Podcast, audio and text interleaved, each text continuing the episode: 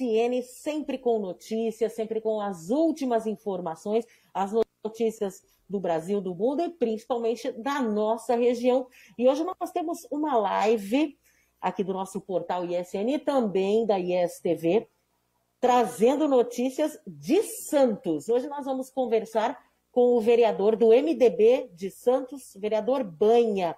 Antônio Carlos Banha vai conversar conosco e nós vamos saber todas as novidades, as notícias a respeito da cidade de Santos com o vereador Banha do MDB.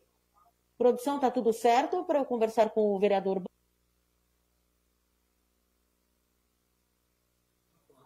Bom, nós já vamos conversar com o vereador Banha é, a respeito de notícias muito importantes, principalmente em relação ao combate da Covid-19.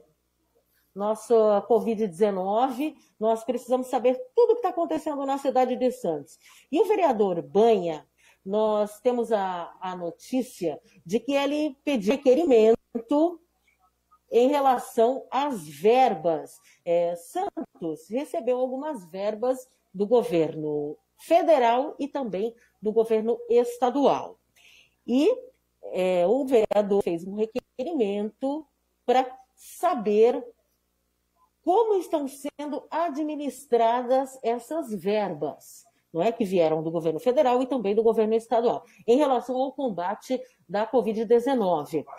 E também um cronograma para esse recebimento, não é? Para os recebimentos futuros. Como podemos administrar esse dinheiro na cidade de Santos, como a cidade de Santos está administrando esse dinheiro e como ela vai administrar futuramente.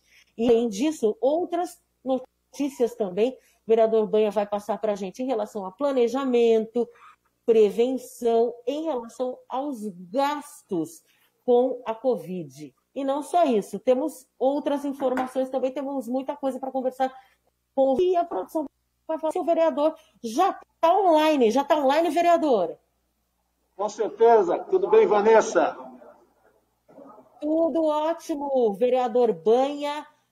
Senhor está trabalhando online ou está na Câmara, vereador? Eu, eu estou online e, logicamente, eh, conversando e eh, tendo a oportunidade eh, de estar aqui junto de vocês do ISTV, agradecer não só o convite, a oportunidade, para estar tá falando só, não só da cidade de Santos, mas de toda a região. E num momento muito difícil para todos nós, nesse momento de pandemia, de controles, autarquias fechadas, as dificuldades que a população tem. Eu quero agradecer não só a sua produção, mas a todos aí do ISTV. Nós que agradecemos, vereador. Agora, para começar, como eu estava dizendo na abertura, é, primeiramente, o primeiro assunto que nós vamos falar, claro, não poderia deixar de ser a Covid-19, e essa quarentena, não é, vereador? E em relação ao requerimento do vereador, porque Santos recebeu verbas do governo federal e estadual.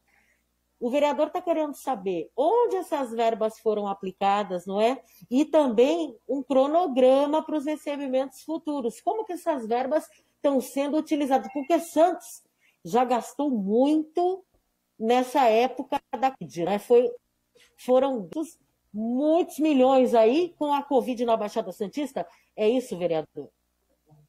É verdade. Desde o início da pandemia, quando em março, nós já falávamos que precisaríamos de um controle efetivo daquilo que entra, daquilo que sai, dos recursos do governo federal, dos recursos do governo do estado, dos recursos do município, inclusive já no projeto é, que veio à Câmara para a liberação dos fundos municipais, onde naquela oportunidade nós já falávamos que não existia a transparência necessária, nós criamos uma lei, colocamos em discussão, a lei está hoje é, nas comissões da Câmara, já há algum tempo, é, e nós pautamos em regime de urgência, mas havia a necessidade de uma melhoria, e nós respeitamos o plenário para que as comissões em regime de urgência pudessem adaptá-la, onde criavam-se regras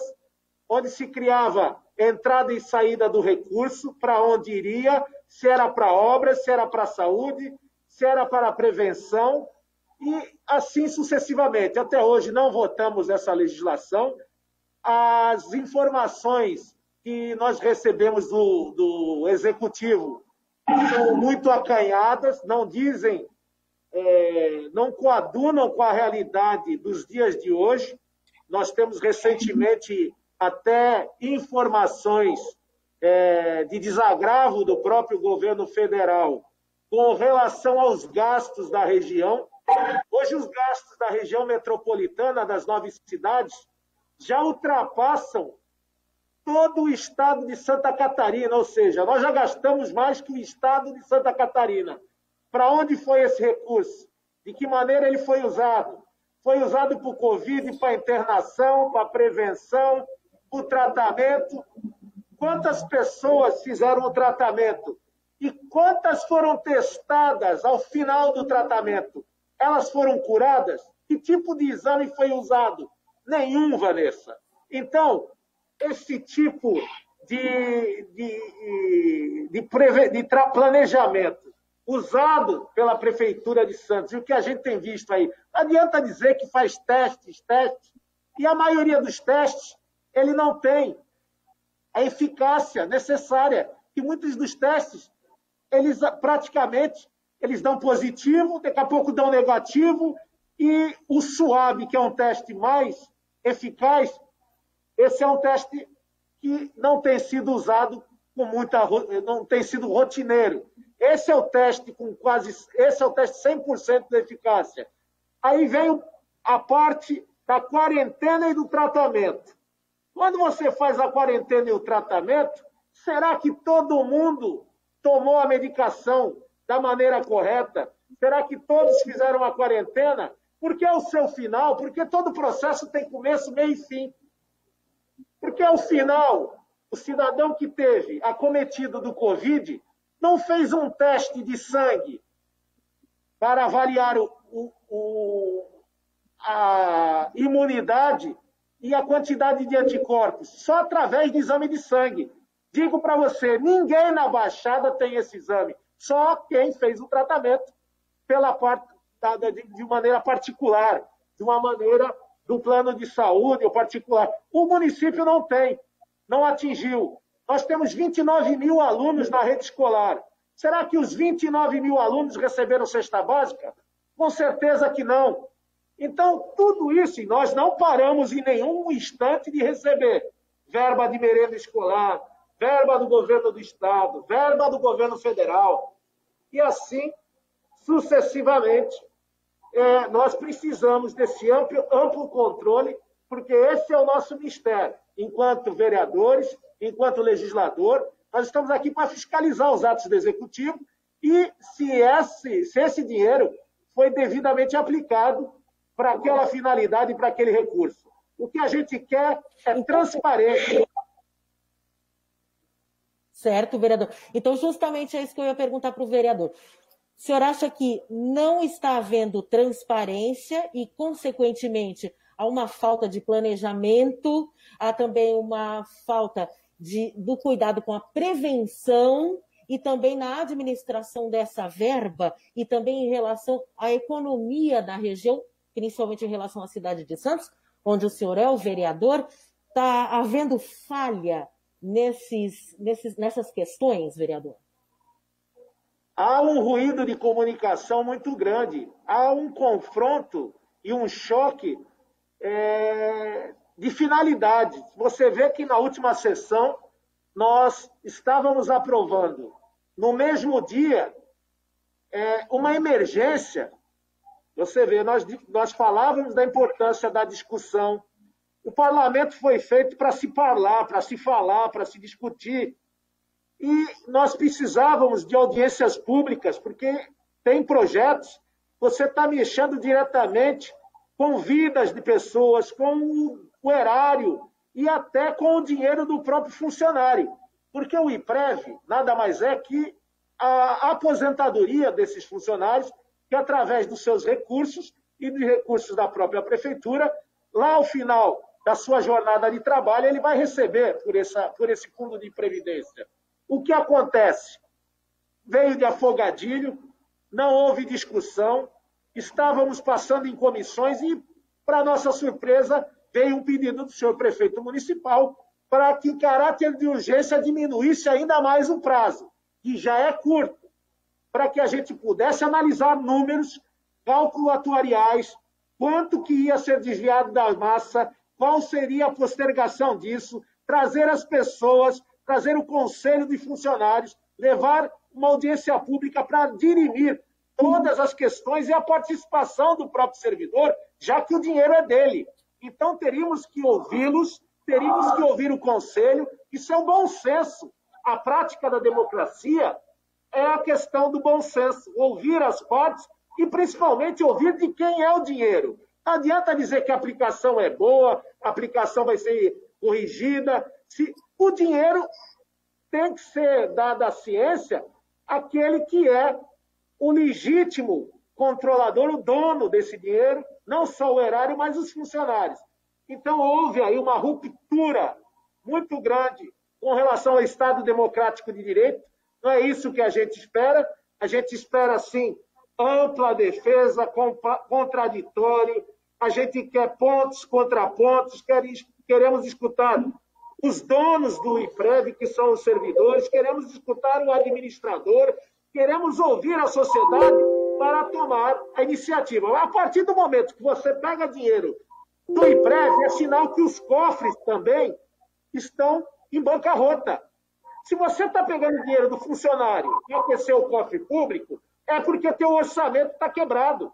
Você deixou de arrecadar, a pandemia trouxe uma série de, de, de, uma queda aí de percentual de arrecadação, e aí o governo quer tapar uma conta com a outra. Mas na mesma sessão, veja o contrassenso. Ele apresenta, por caráter de urgência, uma isenção de um equipamento que nem pronto está. Dar isenção de imposto da casa de milhões para uma iniciativa privada.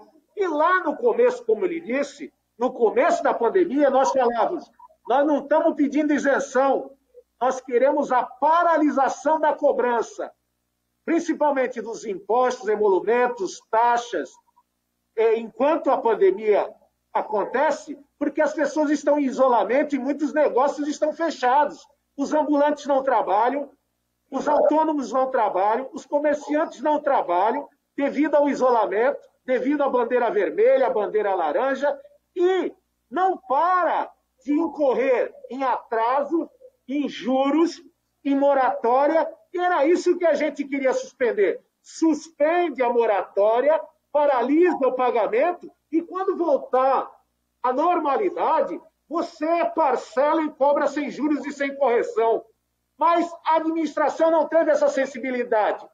Mas a sensibilidade de dar milhões de isenção a um só equipamento, isso não tem cabimento no mundo de hoje. O que foi gasto, por exemplo, com medicamentos? O que foi gasto com a contratação, por exemplo, é um, um dinheiro que veio do Estado, também é um dinheiro que vem do município, mas qual é a parte do Estado e qual é a parte do município no Hospital Vitória, por exemplo? Quem é quem? É de exclusividade do município ou aquele é um aparelho regional? Então, você tem, quando a gente trata com dinheiro dos outros, quando a gente trata com dinheiro público, tem que ficar muito bem claro o que é, para onde vai, quanto custa, para onde foi, o que vai ser feito. É como aconteceu na noite, no dia de hoje. Não foi surpresa nenhuma ter visto aqui o equipamento do emissário parado. É, governar é eleger prioridade também, não é só gastar. Aí você vem com um discurso pirotécnico e diz: olha, vamos fazer o Epcot Center, vamos fazer a Disneylândia no emissário submarino com custo zero. Não existe almoço de graça. É mentira. Então, o que acontece? Não houve discussão, veio um projeto de quinta categoria, autorizativo, projeto que autoriza a fazer a reforma do emissário. Ponto. Mas quanto custa? Impacto é zero, não vai custar nada para o município. Vai sim. Tanto é que a justiça paralisou no dia de hoje, que há um impacto financeiro de 15 milhões, que esses 15 milhões estão vinculados a um outro, a um outro empreendimento. Mas tudo isso tem que ser discutido na Casa do Povo. Aquele que tem a outorga popular, que foi eleito pelo povo, que é o representante do povo, ele tem que justificar e votar e falar para a sociedade: ó, estamos votando isso com segurança e tranquilidade. E hoje a gente acorda com o despacho do Ministério Público Estadual e com o despacho do juiz, dizendo: paralisa porque está tudo errado. Então, vereador, é, não são só esses pontos nessas obras que o vereador vem questionando, questionando a transparência. Por exemplo, na orla da praia foram instalados alguns totens. Esses totens, eles são polêmicos, porque foi gasto muito dinheiro com esses totens, não é, vereador? São totens, qual a finalidade dos totens? Quanto foi gasto nos totens? E, inclusive, eles são escritos a palavra, é, é, é, é escrita a palavra totem, da, da orla, perdão. É escrita a palavra orla, nos totens da orla. Então, o vereador vem questionando também a instalação desses totens, quanto foi gasto e a finalidade disso, não é, vereador? Por que gastar dinheiro com essa obra? É o que eu digo, ele, é, governar não é só controlar fluxo de caixa mas sim eleger prioridade. No momento que a gente passa por uma pandemia mundial, onde vidas estão sendo ceifadas, onde pessoas doentes, pessoas que estão com dificuldades e em vulnerabilidade social, nós temos que estar com a atenção voltada diuturnamente para os quesitos de saúde, educação e ação social, que são os pilares basilares de uma sociedade. Se você deixa de contribuir, se a cidade esquece do, da sua lição de casa principal, então você, a prefeitura tem que estar voltada nesse instante, salário, salário do servidor, salário é sagrado, é a contrapartida do trabalho realizado, você tem que pagar salário. Coleta de lixo, ela tem que ser realizada diariamente, não pode ficar para trás. Você tem que trabalhar em cima da saúde, porque pessoas morrem atrás de leitos hospitalares, atrás de medicamentos e atendimento, e também as nossas crianças que, devido à pandemia, não estão conseguindo chegar às salas de aula, e muito menos as, é, é, receber a merenda, que muitas dessas crianças dependem diretamente desse sustento. E a gente tem visto esse distanciamento. Nós queremos uma cidade mais justa, mais igualitária, que as pessoas participem. A gente precisa dar de comer àqueles que têm fome. A gente precisa atender a demanda daqueles que ficaram. Se não estavam, estavam desempregados, estavam é, no Bolsa Família, ficaram. Porque se fechou seu estabelecimento por 100 dias, eles automaticamente, já que não entra recurso, ele já está em vulnerabilidade social. Então, isso tem que ser pensado, planejado, praticado, equilibrado, porque senão as pontas é, elas ficam muito distantes. Ou seja, pessoas que ficam em casa têm, conseguem se manter e na outra ponta as pessoas sequer podem tomar um banho quente na sua casa, sequer podem se alimentar, sequer podem beber água, então, a gente tem que ter esse cuidado nesse momento e eleger prioridade. A rodoviária está há 50 anos esperando uma reforma. Esse era o momento da reforma da rodoviária. Da rodoviária. O parque emissário, o emissário submarino, é momento de fazer parque nesse instante. A reforma da praia com placas que custam R$ 2.500. Cada totem daquele, R$ 2.500. Tem quase 100 totens. Será que era necessário isso? Não era melhor? Olha, R$ 2.500 de cesta básica dá bastante, hein? Dá muita cesta básica. Será que não era mais importante ver aí a condição das pessoas que nem conseguem se alimentar direito, porque quem está ajudando hoje e quem está servindo de braço para o terceiro setor, de braço que o Estado não alcança, são as igrejas, são os clubes de servir, são as entidades sem fins lucrativos, é a própria sociedade que está chorando com os que choram. Santos é a terra da liberdade e da caridade. E a gente tem visto isso, a sociedade, a própria sociedade se mobilizando, tirando um pouco daqui, um pouco de lá, para que todos possam ter um alimento. A coisa mais sagrada é o pão sobre a mesa. E isso a gente tem que garantir. Já que a, o município e essa pandemia não conseguimos garantir que todos consigam trabalhar, ganhar o pão com o suor do rosto, porque muitas atividades estão praticamente fechadas. Esse descontrole, e quando você começa a governar por decretos, como tem feito o seu prefeito municipal, acaba trazendo muitas distorções do que pode e do que não pode trabalhar. Atividades correlatas, umas que são grandes trabalham, outras comércios de pequeno porte não podem trabalhar. E parece que a construção civil também não existe Covid, né? Toda a entrada da cidade, a ponta da praia, obras sobre obras, onde tem cimento, areia e tijolo, o Covid não chega, porque a gente tem visto a prioridade do governo. É cimento, tijolo e areia. Gente ficou para trás.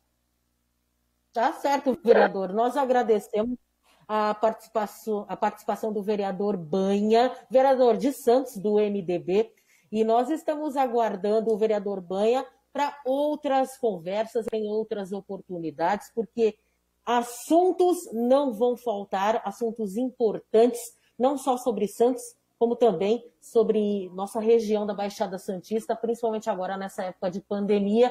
Então, muito obrigado ao vereador Banha, vereador de Santos. Encerramos por aqui mais uma live ISN. Amanhã estaremos de volta com muito mais. Obrigada.